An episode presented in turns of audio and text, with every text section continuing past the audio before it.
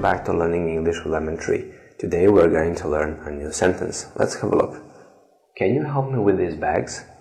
Can you help me with these bags? Can you help me with these bags? Can you help me with these bags? Can you help me with these bags? You also use can to make a request, but it is less formal than could. Thank you for watching. See you in the next video. Thank you.